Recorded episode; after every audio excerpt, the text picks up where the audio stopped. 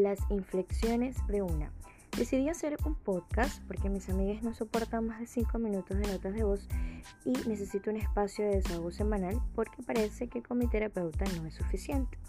Además me sirven para varias cosas, no pagar mis frustraciones ni molestias con alguien más, aprender a comunicarme porque doy más vuelta que un trompo para ir al grano, compartir y reflexionar sobre mis experiencias. La verdad, no soy experta en nada más que en cagarla. Ahí tengo un magíster. Eh, y les invito a las inflexiones de una cuando cuestiona todo lo que ve, siente y piensa. Eh, hablaremos de temas que nos afectan directa e indirectamente desde una perspectiva de colonialidad afrofeminista, apuntando a la desconstrucción y haciendo el ejercicio de repensarse las dinámicas cotidianas. además, una invitación a dejar el mundo mejor como lo encontramos.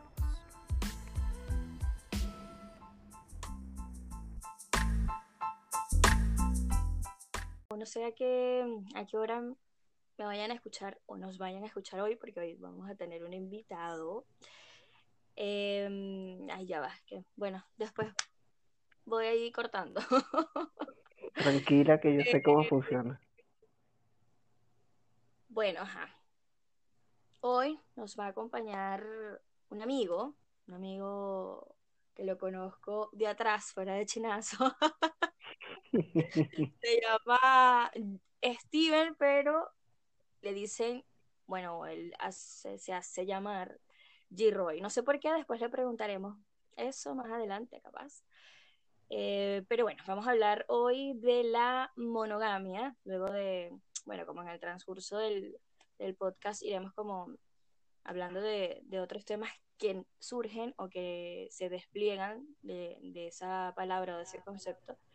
Pero bueno, ahí vamos a ir em, andando como en esos distintos conceptos. Hola Giroy, ¿cómo estás? Estamos grabando de noche, quiero que sepan, a la una de la mañana Chile y a las 12 de Venezuela, porque Giroy está en Venezuela.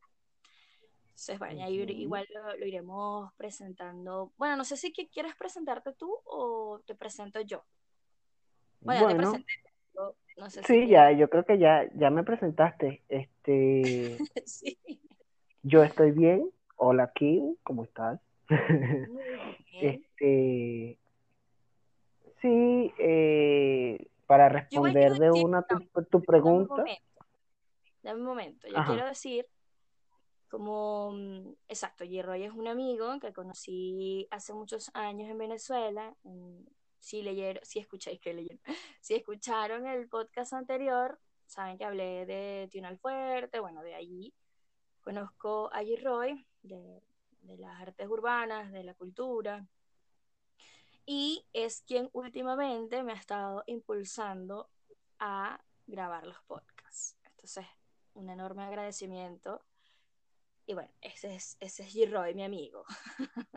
ya, quería como hacer ese, esa, esa apertura ahí, o esa presentación más formal.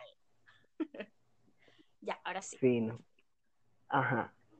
Quería empezar respondiendo a esta medio pregunta que hiciste ahí, que de, dónde nace G-Roy.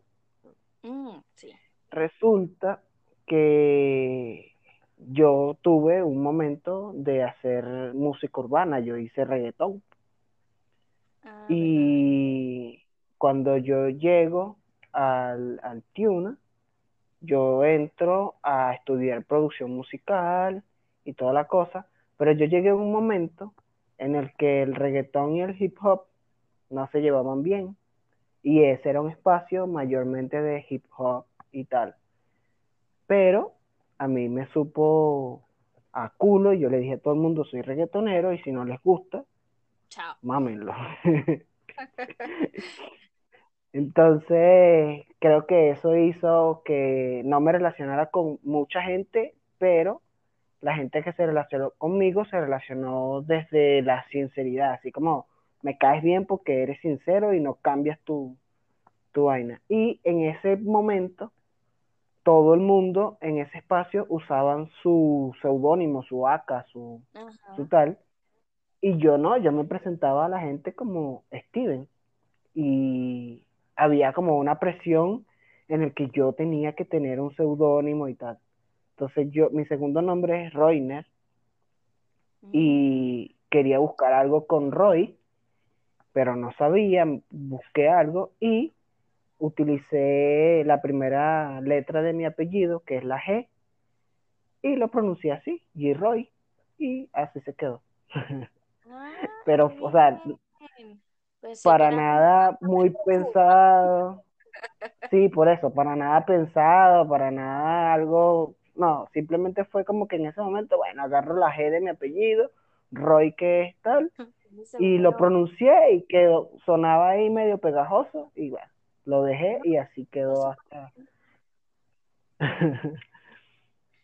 No como, bueno, yo no podría hacer eso porque, ajá, mi segundo nombre es bien feo. Y es como, mil, comienza así, de mil. Entonces, no lo puedo combinar con nada. Bueno, em, yo aquí hice como unos conceptos básicos, no fue que, ay, hice la mega investigación, bueno, sí hice una investigación, pero no fue así como el medio concepto, eh, el mega concepto, pero sí fue como algo sencillito, ¿no? Em, como el tema que vamos a hablar hoy es de la monogamia, bueno, de, la monogamia como que salen otros, otros tipos de, de formas. más que todo como de los tipos de, de relación, ¿no? Exacto. Entonces, bueno, está la monogamia, está la poligamia, el poliamor, la relación abierta. Y luego, bueno, yo cierro como estos mini conceptos como con la infidelidad, que me parece que, bueno, es como un tema que va de la mano de, de la... Yo creo que es transversal a todos los conceptos que mencionaste. Sí, sí. Entonces, bueno, aquí eh, Google dice que eh, de la monogamia, que bueno, es un tipo de unión conyugal o el tipo de de, unión conyugal más habitual, ¿no? Como el, que él dice o el aceptado por la sociedad. Y después me llama la atención eh, otro concepto que dice que es un régimen familiar que prohíbe tener más de una esposa al mismo tiempo. Igual ahí vamos a ir revisando como, como, como esos, esas palabras que se usan ahí. Y dice también que es una norma social inquebrantable, entre comillas. Bueno, vamos a darlo ahí, mm. ya lo vamos a ir revisando por la pelo. Eh, poligamia, sí, de la poligamia conseguí que, bueno, es una relación permitida en los países islámicos y que está al, al alcance de una minoría de varones económicamente poderosos. Y es, bueno, habla de hombres con varias mujeres. No es un tema de mujeres que puedan tener varios esposos. Es al revés. Este, Sería interesante, no tengo esta tarea hecha.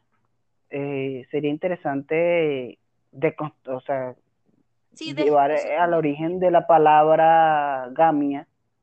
¿Qué, ¿Qué significa eso? Exacto. Bueno, si quieres igual lo podemos ir revisando.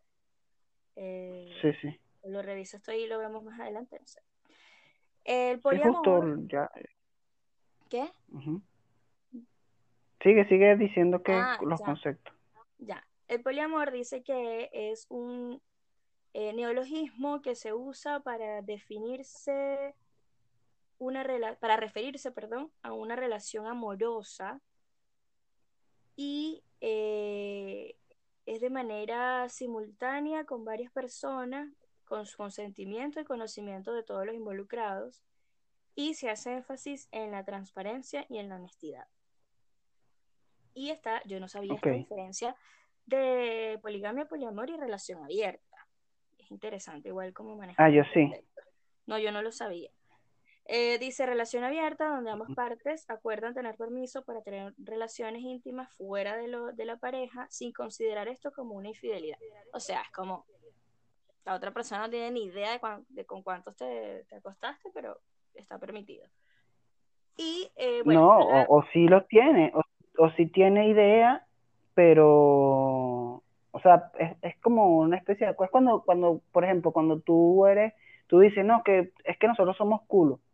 Tú sabes que esa persona no tiene como un acuerdo de exclusividad contigo. Tú sabes que en cualquier momento puede estar con otra persona. Exacto, exacto. Bueno, y está como el último concepto que es el de infidelidad, que dice que es, bueno, se refiere a las relaciones afectuosas eh, de largo o corto plazo establecidas con personas distintas del vínculo oficial, ¿no? Em, y que a menudo se mantiene en secreto por considerarse una amenaza a la em, constitución familiar. ¿no? Entonces, habla un poco más lo que decía al principio de la monogamia, que es un tema de la sociedad, ¿no? Más allá, más allá de que te afecte a ti personalmente, es como el tema de que se enteren los demás, ¿no? Ahí habría que, que revisar un poco eso también. Pero bueno, como ya teniendo estos conceptos un poco más claros de las palabras que vamos a usar acá, em, quería comenzar este, esta discusión o esta conversación, más que discusión, em, con una pregunta. Es que si tú estarías en una relación distinta a la monógama. Sí. Ya. Eh, de hecho, lo he estado, pero es un debate justo en este momento porque siento que depende de lo que tú quieras construir con esa persona. Creo que, o sea, no, es muy difícil, es muy difícil relacionarse de una manera distinta a la monógama, sino si quieres construir a futuro y tal, porque no estamos acostumbrados, o sea, socialmente nos meten la monogamia como la, única la que es. Sí, y, y relacionarse de otra manera puede funcionar, pero te limita. O sea, por ejemplo, el concepto de familia está atado a la monogamia. Entonces, si tú quieres construir una familia, es muy difícil si te basas en un tipo de relación distinta a la monogamia, porque, por eso, pues, porque estamos, o sea, hay que reprogramarse, como quien dice. Claro.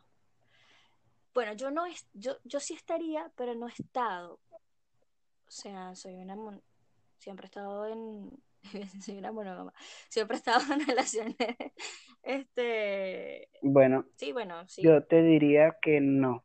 Yo te diría que sí has estado en, en relaciones distintas a la monogamia, porque, como te dije hace rato, si has estado con alguien en un tono de, de, no ser novios, sino eso, de ser culos, no sé cómo se le dice. Es que no, fíjate, en, Chile. Como ese es, no, no, no sé, pero es como... Mm, no, es que es raro porque he tenido encuentros sexuales con alguien, pero no, no, no, ha sido repetidas veces. Es decir, las personas con las que yo he estado han sido mis parejas y los otros no es que hayan sido porque, o sea, yo tengo como, como percepción de que los culos es que tú estás ahí, o sea, están ahí para, eh, no sé, en determinado tiempo. O sea, no es como que un día y ya. No, están ahí, se hablan, se escriben. Sí, exacto. exacto. es como, es, exactamente. pasa eso. Esa Siento que no. Ah, ok. Ok. Sí, sí. Entiendo. Lo que pasa es que normalmente, para mí, desde, desde mi percepción, así empiezan las relaciones. La mayoría de las relaciones, o por lo menos yo las he empezado de esa manera. O sea, yo no empiezo siendo el novio oficial de nadie. Yo empiezo, primero uno se ve de vez en cuando, primero de repente salgo, bueno, vamos a ver qué pasa, vamos a tal, y va ahí evolucionando, pero esa primera etapa para mí siempre es como, como una relación abierta, al menos de que uno automáticamente ponga la cláusula de, hey, ya va, este, si yo estoy contigo, estoy contigo nada más. Que, que poco pasa, ¿no? Porque la gente no se habla claro, porque tampoco pasa este, de la otra forma en, en la que yo le digo, mira, vamos a vacilar, estamos juntos y tal, vamos a ver qué sucede, pero ya va sin compromiso. O sea, creo que de esta manera pasa más seguido, pero igual la gente no se habla claro. O sea, claro, pero también es como ese temor. Te cuento porque a mí me, me ha pasado, me ha pasado de, de, lado. O sea, que me dicen así como que sin compromiso, tal, y yo de una me hago la idea de que no va a pasar más nada, que es solo un vacile y ya, pues. Y si uno lo dice, yo tengo un amigo que bueno, que está ahí como intentando la cosa, y de una vez me ahuyentó diciendo, no, es que yo quiero todo contigo, y yo, no, pero ya va, ya va, o sea, vamos a ver, vamos a conocer. Ya va, vamos, un poco, vamos a ver qué Cálmate, vamos a calmarnos, este, y como que, como que claro. sí, yo, ah, bueno, chao, pero... Pero es que, es que, es que yo creo que también es el empeño de, de caernos a rollo. Pero retomando lo de la monogamia, quería aquí de, de, decir que conseguí la, el origen etimológico de la palabra, que es mono, que significa uno, y gamos, que tiene que ver de unión. Entonces, es más de la conformación, o sea, como eres monógamo porque te casas con una persona pero eh, en ese punto es donde está el, el, gamos, que es la unión como oficial. Y por eso la poligamia habla de varias esposas porque resulta que es, eh, es como la el único tipo de relación que existe oficial en el que una persona se puede casar con varias, es un hombre con varias mujeres, oficialmente, ¿no?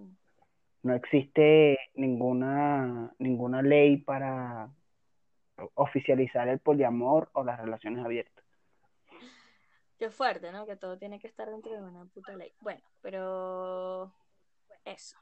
Sí. Ahí estamos. Ajá. Yo quería hablar como un poco acá. Eh, de, ya mencionaba reiteradas veces el tema de los acuerdos, ¿no? Y el tema de hablarse claro.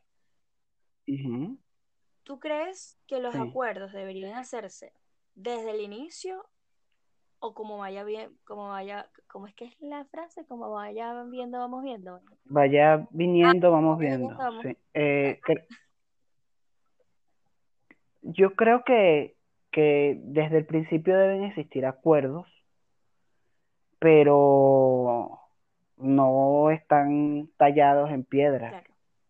Este, la única manera de que la, relación evolucione es que se vaya negociando y los tiempos cambian y tu momento personal también cambia, eh, las implicaciones eh, emocionales también cambian. Entonces, eh, para, o sea, si, si tú quieres que la relación evolucione, que se adapte, tiene que negociarse, ¿no?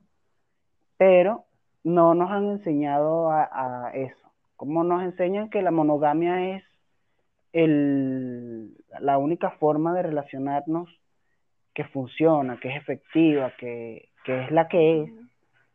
Entonces, todos esos acuerdos este, parece que estuvieran preestablecidos y fueran implícitos y están ahí de una manera tácita en el momento que tú empiezas una relación y, eso hace que quede a, la interpretación de cada quien y por eso es que se generan tantos este tantos ¿cómo se dice? Eh, malos entendidos. Malentendidos, ¿no? no sé. Exacto, exacto porque es por eso, porque partimos desde la subjetividad de cada uno, porque como es la única forma que nos han enseñado a cómo uno debe relacionarse, las reglas están ahí y cada quien asume cuáles son las, que te convienen. Pues. Claro, exacto. Y ahí también está el tema, vamos a meterlo de una vez, que es el tema de la infidelidad, ¿no? O sea, eh, la decisión de, estar en, una, en una relación monógama, poliamorosa, lo que sea, va de la mano con el tema de compartir a la, a la otra persona. Y ese compartir es como, es interpretado o sentido desde que la otra persona te pertenece, ¿no?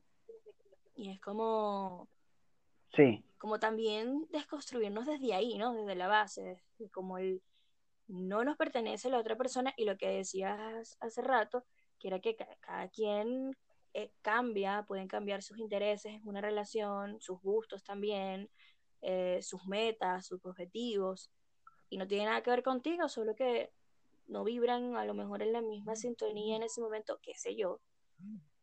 Ay, esto está sonando. y. Tranquila.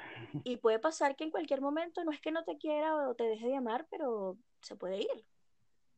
Y es ese tema de querer siempre tener a esa persona ahí a tu lado, atrapada, porque te pertenece, porque es tuya, porque no puede ser de alguien más. Y el tema de negociar eh, la poligamia, el poliamor, la relación abierta, lo que sea, es ese miedo a perder a esa persona, es ese miedo a, que la otra persona se quede con, alguien más que le guste, que le guste más que a ti, no sé. Como todos esos miedos que uno tiene. Creo que, que también es porque, porque venimos dañados por, por las películas y los cuentos de hadas y por las novelas y por la por todo este mundo que nos vende un amor que no es real. Entonces, eso también nos, nos condiciona mucho a la hora de relacionarnos con una persona y es ahí donde viene todo el apego y toda la vaina.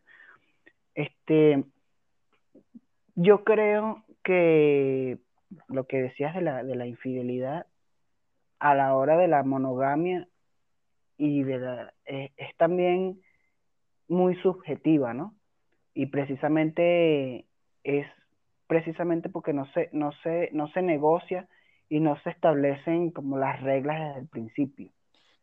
Porque hay muchas cosas que tal vez cuando tú entras en una relación, para ti se puede considerar una infidelidad, pero no necesariamente para la otra persona. Por ejemplo, que te escriban por mensaje de Facebook. No, incluso para alguien, o para una mujer o para un hombre, no sé, infidelidad puede ser mirar a la persona que está a tu lado. Y es como estás viendo a otra persona que no ha hecho.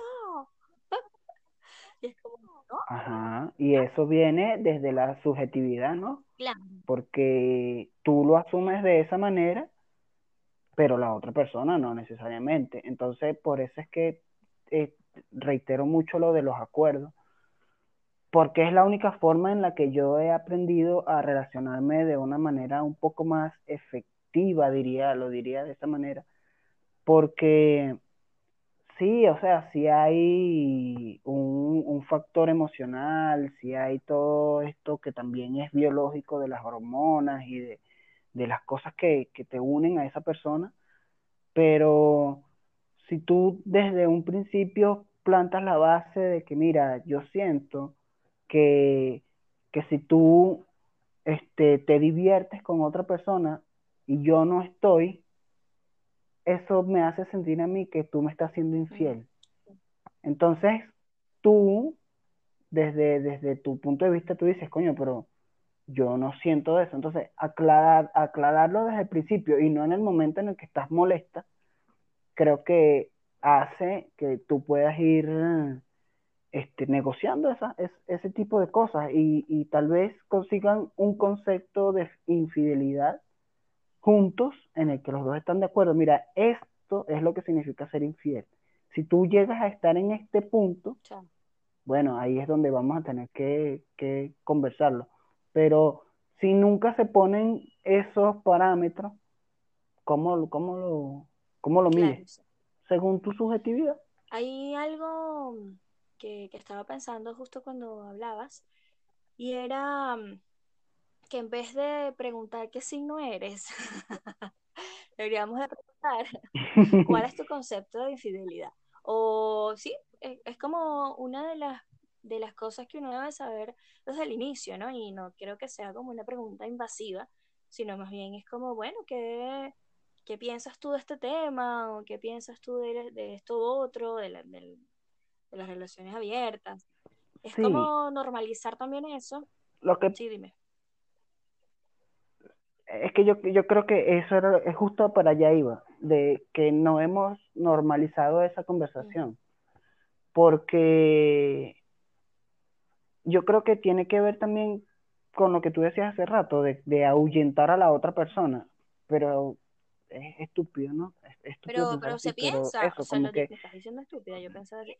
No, pero se piensa, es como, como no está normalizado, entonces es como una especie, a mí me ha pasado en este punto de mi vida, ahora estoy de este lado, y que lo converso y lo pregunto, y es como, ah, no, pero tú entonces no quieres nada serio.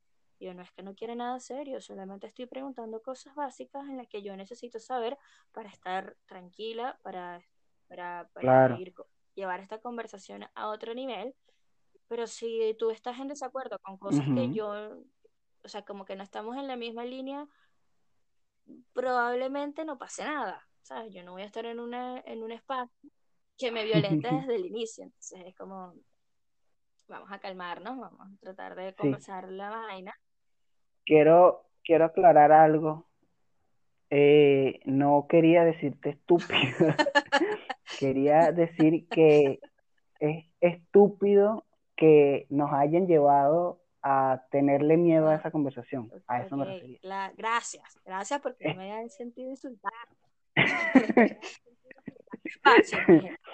no, bueno, este, sí, lo, lo que yo creo a nivel de, de, de, de esto es que precisamente por eso a mí, eh, y ahora ah, hablando de, este otro, de otro concepto de la relación abierta, me parece que la relación abierta, en cierto modo, es un poco más sincera en este contexto de mundo que tenemos ahorita, ¿no? Es un poco más sincera porque la relación abierta sí requiere una negociación y sí requiere desde el principio que se coloquen reglas, ¿no? Entonces ya eso de, de, una te coloca, o por lo menos yo lo veo de esta manera, que te coloca desde una perspectiva más honesta. ¿Por qué? Porque las reglas no están implícitas y no son subjetivas, sino que ya desde el primer momento salen.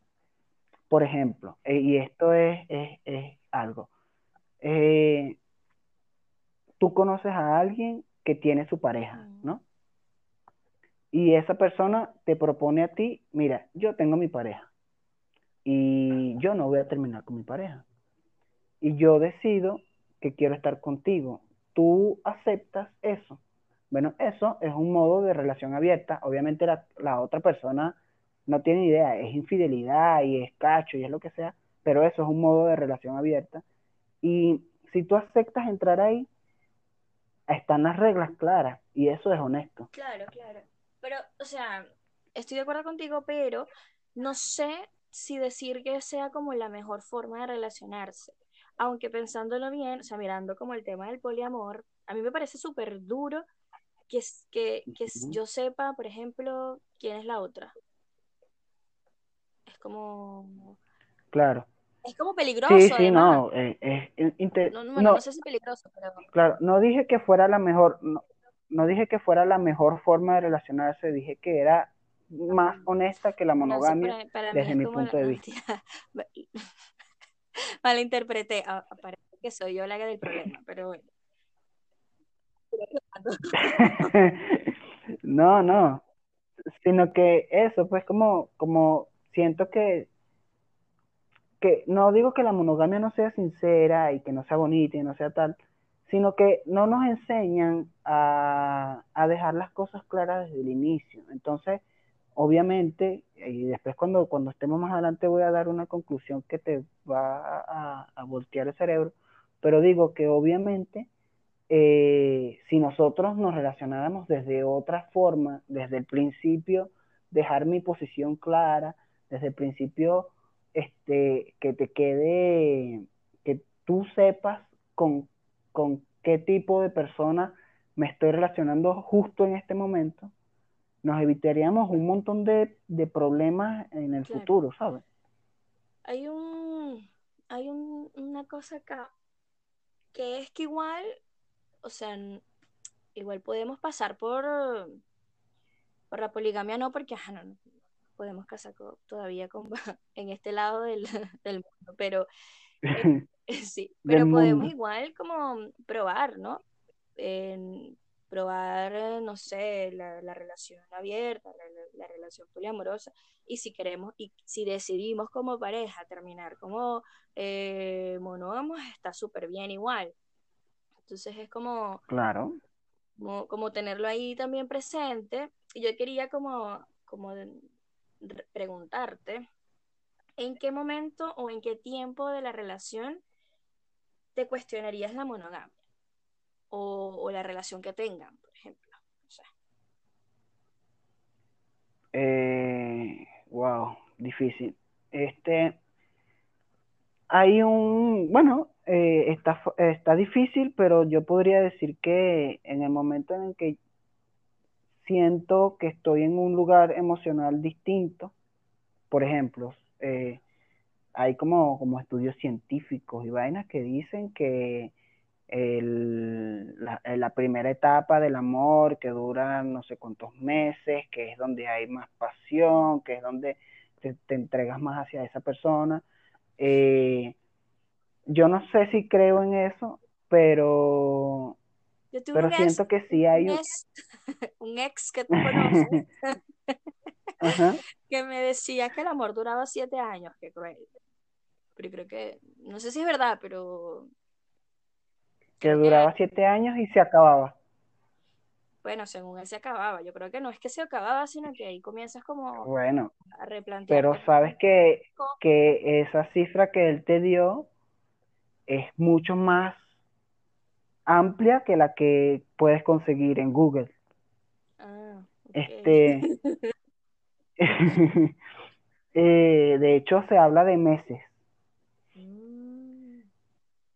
Eh, yo, ah, pero que digo que, que en el punto en el que yo negociaría o en el que yo decido negociar, es en el punto que yo siento que no estamos conformes con la relación. ¿Y cómo tú ves eso? Bueno, cuando tienen problemas, cuando de repente este, tú sientes que la otra persona está haciendo, este, tiene un nivel posesivo muy alto, y entonces tú no quieres terminar la relación, porque no sé. O sea, como que hay muchos indicios que te dicen, mira, ya va, esto no está bien, tenemos que sentarnos y hablar qué quiere cada uno. Eh, en mi caso resultó que negociáramos y decidiéramos abrir la relación y sin embargo, este, colocamos nuestras propias reglas, este, no decidimos llamarlo relación abierta, ¿no? Sino que le pusimos ahí un nombre, usar un eufemismo como para sentir que no, que no estábamos rompiendo con, el concepto de monogamia como tal, ¿sabes? Claro, claro. Yo tengo una prima, que si escucha esto va a saber que es ella, obvio. Este, pero voy, a proteger su identidad, tranquilos. Em, que me decía que la infidelidad es una decisión. Por supuesto, claro que sí. Pero ser celosos también es una decisión. No sé si me difieres como en eso, pero siento que no es una, o sea, como que no es una forma de victimizarse o excusarse de que la otra persona decidió ser infiel. Yo también puedo decir, no, pero tú de ser posesivo, tóxico, celoso, y, y, está bien también, ¿no? Entonces, claro, todos, todas son, todas las cosas son, todo, toda la percepción que tenga cada quien, obviamente, entre comillas, es válida, ¿no? Porque nadie es dueño de la verdad. pero sí siento que, que debemos tener un poco más de, de responsabilidad afectiva, ¿no?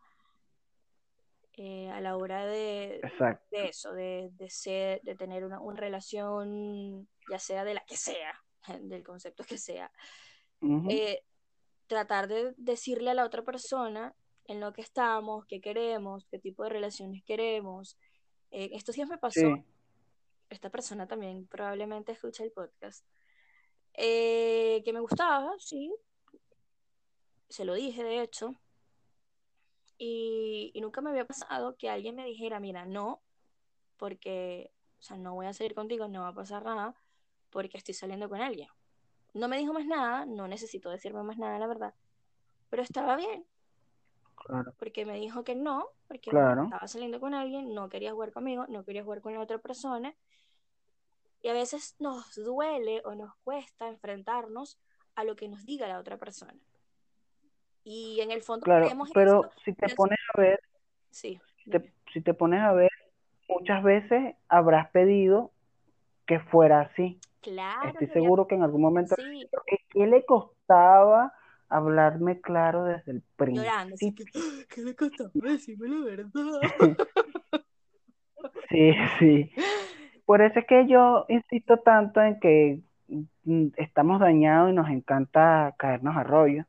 Sí. Porque, bueno, no sé, no sé por qué, pero como que estamos mal de fábrica. Entonces, el... Ay, no, perdón. bueno, yo, yo, yo, yo pienso que, o sea, lo que tú decías de que la infidelidad es una decisión, es mucho más complejo que eso, ¿no? No, yo no lo dije, Porque... mi prima. Sí, pero tú me lo dijiste a mí. Eh, eh, el, el hecho de que la inconformidad que puede sentir una persona que llega a ser infiel eh, es también porque no se negocia con tiempo, no se dicen las cosas a tiempo por el mismo miedo de, ahuyentar al otro, por el mismo miedo de perder al otro, y también porque cometemos el error de que decimos las cosas cuando estamos molestos.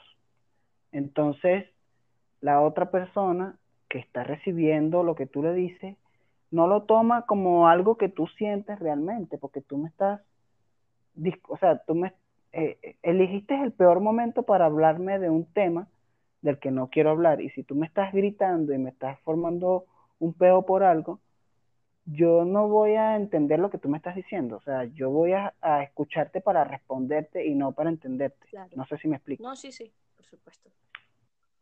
Entonces, muchas veces caemos en ese, en ese círculo de que yo te reclamo cuando estoy molesto y tú eh, en el momento buscas la manera de, de, o voltearme la tortilla o darme la razón o lo que sea, pero en ningún momento estás buscando o resolver el problema de fondo o tratar de entender cuál es mi reclamo, porque tu, tu objetivo en ese momento es terminar la discusión, no entender al otro. No sé si me explico en ese sentido, porque es que me ha pasado tantas veces, me ha pasado tantas veces que que me discuten algo y me, me, reclaman y me dicen y me están diciendo en mi cara cuál es el problema, pero como estás eligiendo un momento en el que estamos discutiendo, yo no escuché básicamente lo que me dijiste.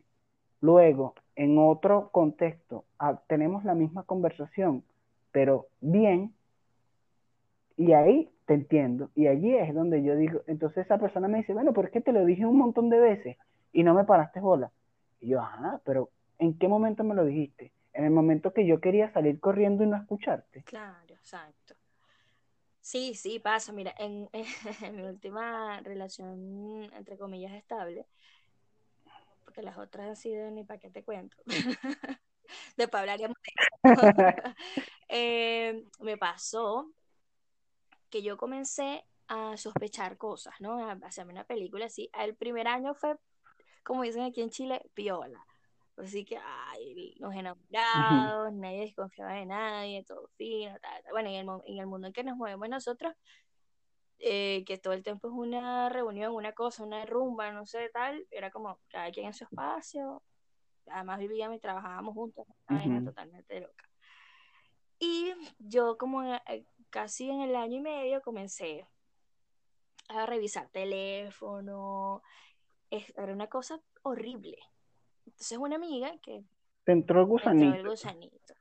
Y una amiga que, que la amo y la adoro, este, me dijo una cosa que, que, es, que siempre me quedó, porque no se me olvida, que es, ¿por qué estás buscando, en, o sea, ¿por qué estás buscando y quieres encontrar algo? ¿Para qué? Para terminar con él. Hazlo de una vez, no necesitas una excusa. Entonces, claro, yo, a mí me, me, me, me choqueó porque dije, sí, puede ser que esté buscando una excusa, porque ya no estoy conforme con esta relación y es como para echarle la culpa a algo. Entonces habría que, eh, que revisarse uno eh, sobre, sobre la, cuando uno está buscando ya terminar la relación o molestarse por cualquier mariquera. Entonces, claro, mi invitación es como, después de esa reflexión, siempre me quedó el tema de revisarse. ¿Qué es lo que se está, si se está inconforme? Hablarlo efectivamente y no esperar a que pase algo. Lo que pasa es que es difícil, es difícil. Este, pero esto que dices, ahorita, o sea, yo nunca lo había pensado de esa manera, o sea, que en ese momento en el que tú empiezas a buscar cosas es porque ya quieres terminar la relación, pero necesitas una excusa. Este, no, no lo había pensado así, me parece que es un punto de vista bastante interesante. pero también... O sea, no lo estoy diciendo que... No, no, no, obviamente no, obviamente no, pero, pero creo que, pero creo que sí tiene que ver un poco con la inconformidad. Eh, tal vez eh, el hecho de que tú la espinita te llegó, o el gusanito, como dije ahorita, te llega en el momento en el que hay algo que te genera inconformidad y tú dices, ya va, no estoy conforme con esto y creo que eh, hay algo raro que debo conseguir, ¿sabes? Entonces es ahí donde, donde, donde empiezas a buscar las cinco patas al gato, como quien dice pero es porque hay un, un, tono de inconformidad que puede ser eso mismo que tú dices, que es buscar la excusa para, para terminar, porque hay algo que no, hay algo ahí que no, que no termina de, cuajar. Yo creo que eh, eh, también eh, las relaciones, por eso es que yo insisto tanto en lo de los acuerdos, porque las relaciones, si no, si si no hay unos acuerdos previos, por lo menos a mí realmente yo necesito los acuerdos, porque si no, no sé, no sé hasta qué, hasta, hasta dónde puedo llegar, no sé si me explico, o sea, si no tengo las reglas, yo no sé cómo juego y cómo te puedo decir yo a ti, mira, estás rompiendo las reglas, mira, está, la estás chocando, porque por, por, eso, entonces por eso es que me, me, me, me, costó mucho aprender a relacionarme a nivel de, de, de, la, de las relaciones comunes, de la monogamia como tal. Por eso mismo, pues, yo no, yo no entendía que, que las reglas implícitas eh, todo el mundo las, las, las, entendía de una manera distinta. Entonces, me, me, me pasó muchas veces de que yo estoy dando el, el, todo para que la relación esté bien y toda la cosa, y yo sentía que la otra persona no estaba con el mismo nivel de compromiso que yo, o tal vez este, yo me sentía inconforme porque habían cosas que yo consideraba infidelidad y aquella persona no. Entonces, este, como era tan subjetivo todo, me llenaba, me hacía mis propias películas y me llenaba de un montón de inseguridades que yo decía, este, eso, como que me llevaban a, convertirme en una persona de la que uno no quiere, con la que uno no se quiere relacionar.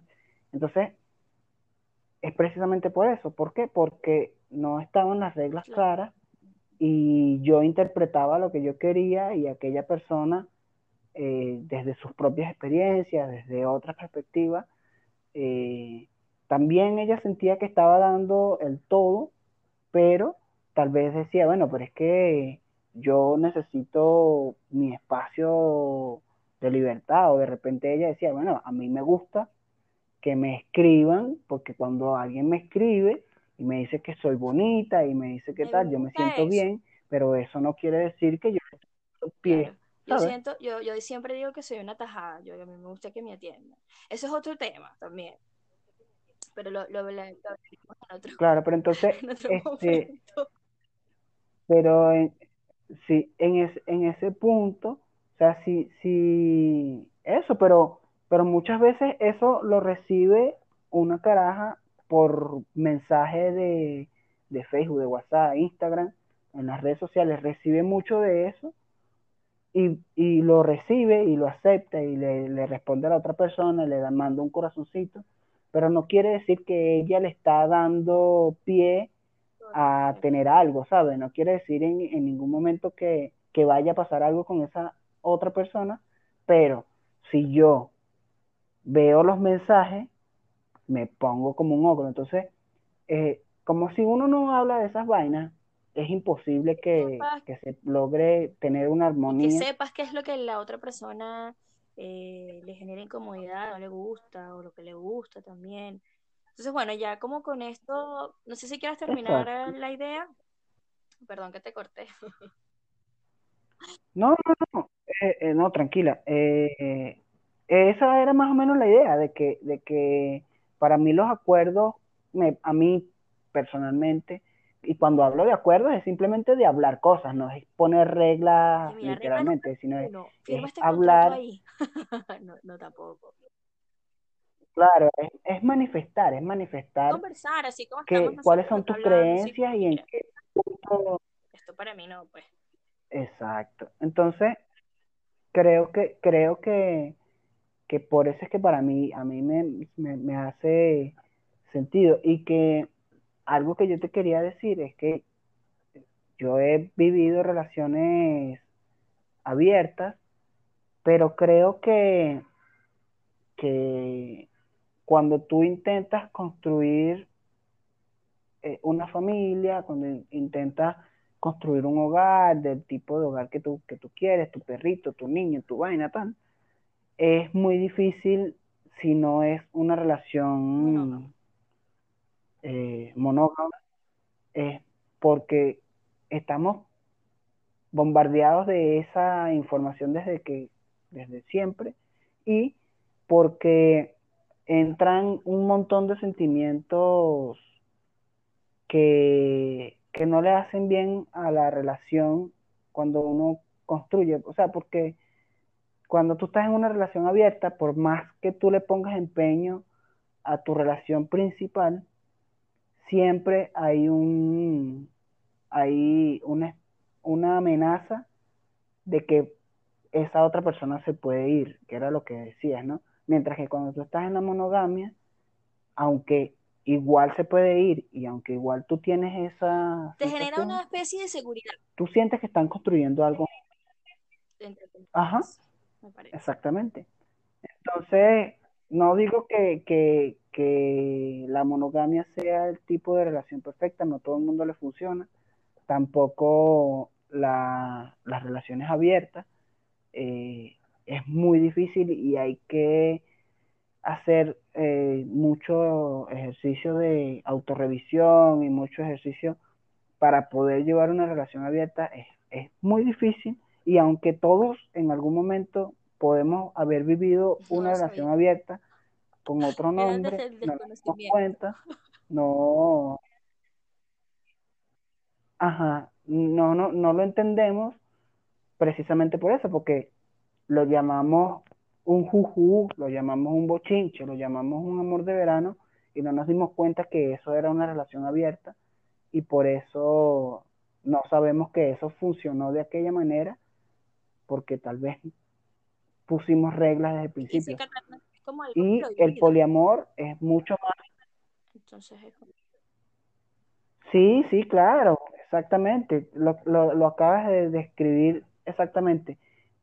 Todos ese tipo de relaciones, eh, como lo acabas de decir, el, amor prohibido, ya de una te, te, etiqueta como que es una cosa que no va para largo, ¿no?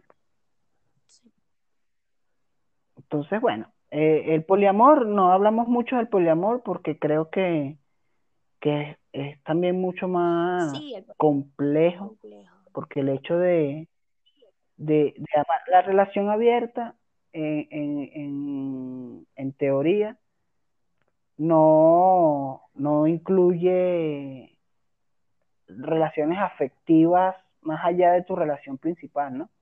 Es como que tú tienes una relación principal y ambos tienes, tienen una cantidad de permisos. con alguien. Pero esos permisos no incluyen.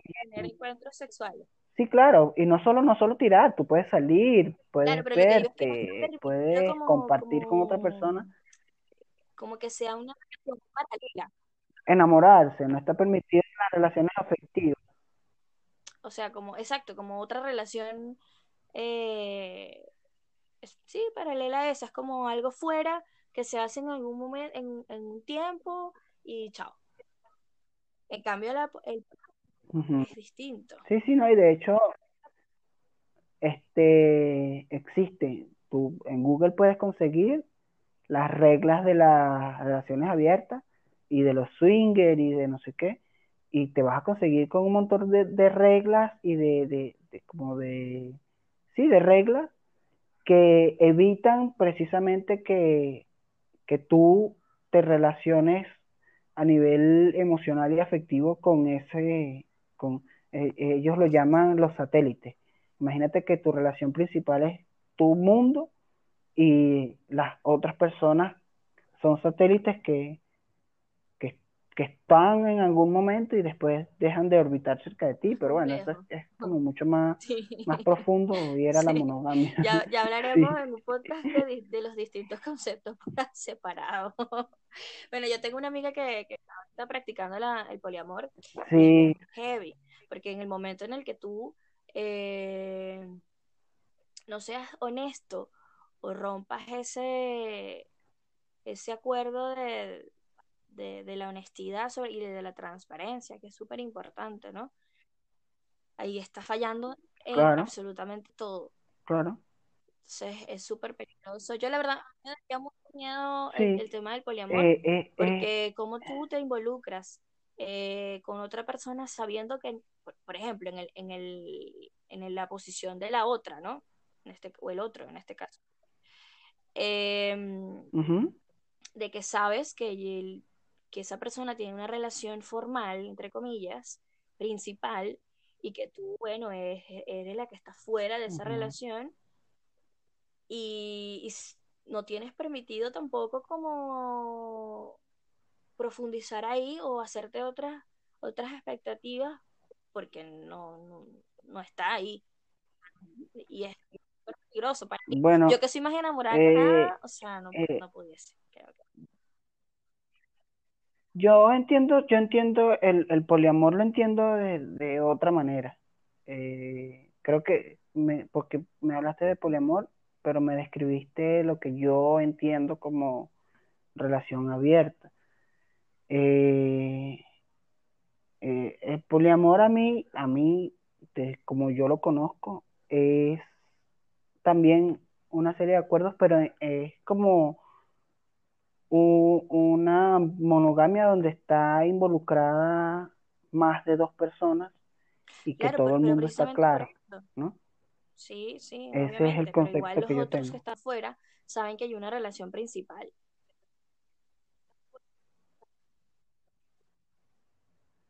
Ajá, pero a, mí, a mí, me, a mí me, me parece, de hecho yo conozco una relación así, pero no existe una relación principal, eh, eh, todos son la relación mm. principal.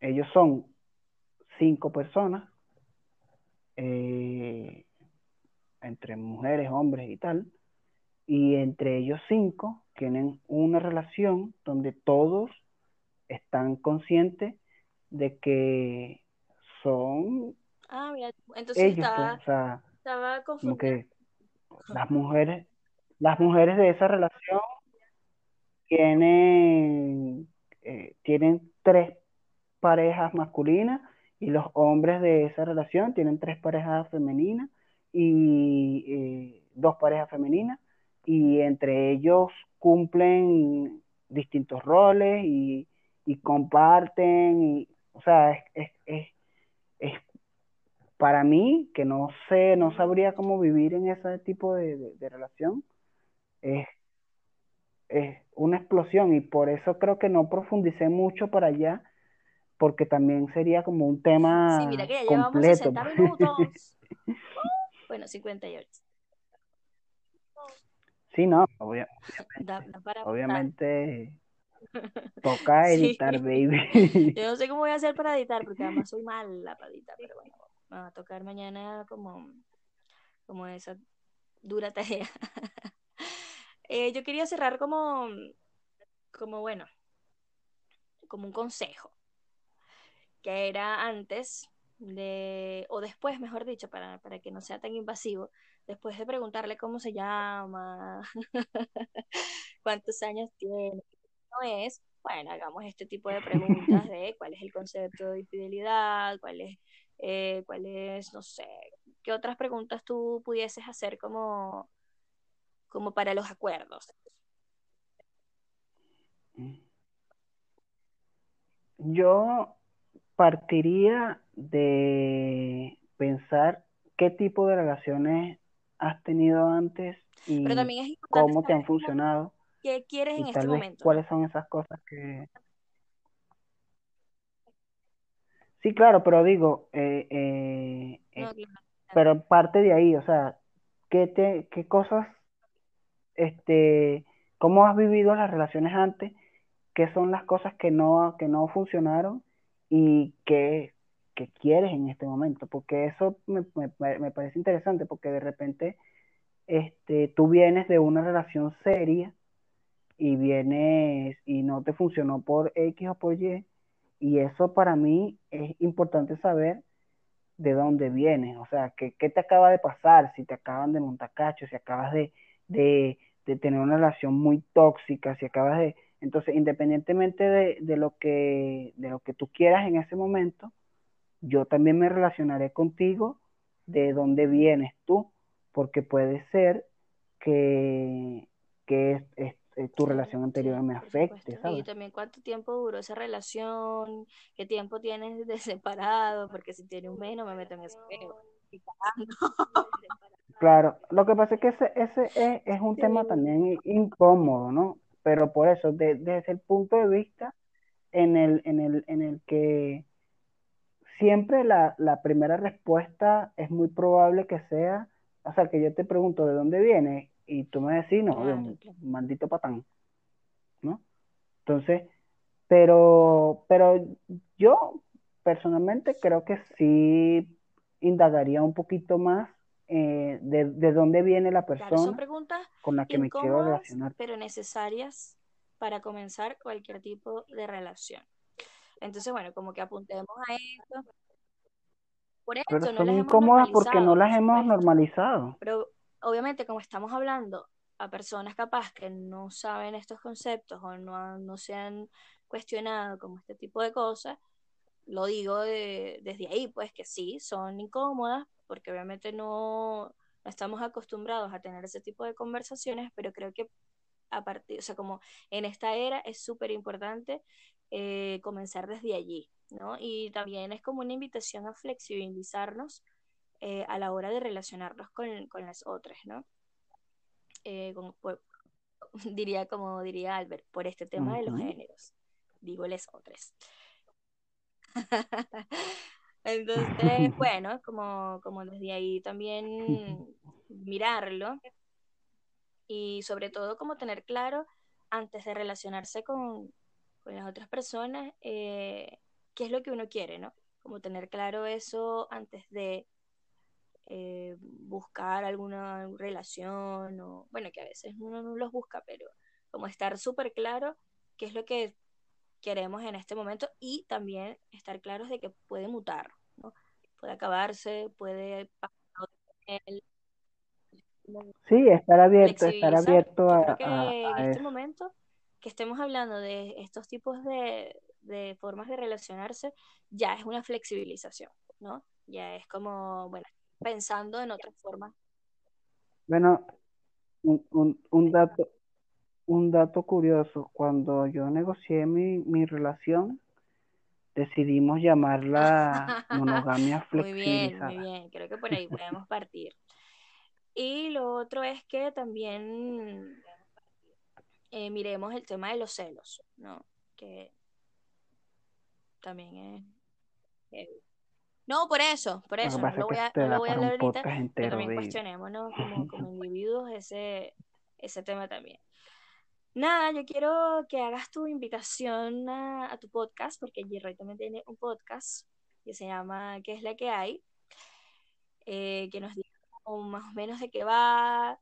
Eh, yo aquí igual, si lo quieren oír, me, me, avisan y les mando el link por, por Instagram, no sé, por WhatsApp, por donde sea. Pero nada, quería como que hablaras un poco de, tu podcast y ahí cerrando este episodio. ¿Qué cuenta? Ok, bueno, sí, como ella dice, estoy participando en un podcast que se llama ¿Qué es la que hay? Es un podcast dirigido a la comunidad de comunicadores visuales y está pensado para que sea un podcast de compañía, o sea, para que sea la compañía mientras tú estás trabajando.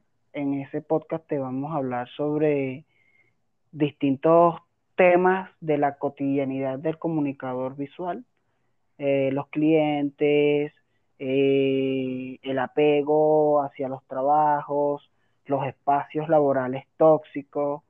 Entonces va más o menos por ahí de, que son situaciones cotidianas que, con las que nos vemos nosotros los comunicadores visuales y en la que también entra mucha gente que, no se dedica a la parte gráfica, pero bueno, nosotros queremos ser compañía de, de, los comunicadores visuales. Y otro dato curioso es que G-Roy hizo el arte visual de, de las inflexiones de una. Así que, muy bien. Auspiciador oficial de... Agradecida. No, no, cuenta con las colaboraciones. de, la para mañana. No, mentira. Eh, agradecido por este espacio. La verdad que, me alegra mucho que hayas aceptado esta invitación. Hablamos burda de paja, tenemos una hora y cinco minutos. Hay que cortar burda. Sí, es que, es que tenemos que aprender a resumir. Bien, ahí vamos a revisarlo igual. Eh, voy a llamar a este podcast las inflexiones de una monógama. yo creo que por ahí va la cosa. Bueno, eh, bien. Eso, gracias. Quería estrenar como una sección acá, pero lo haremos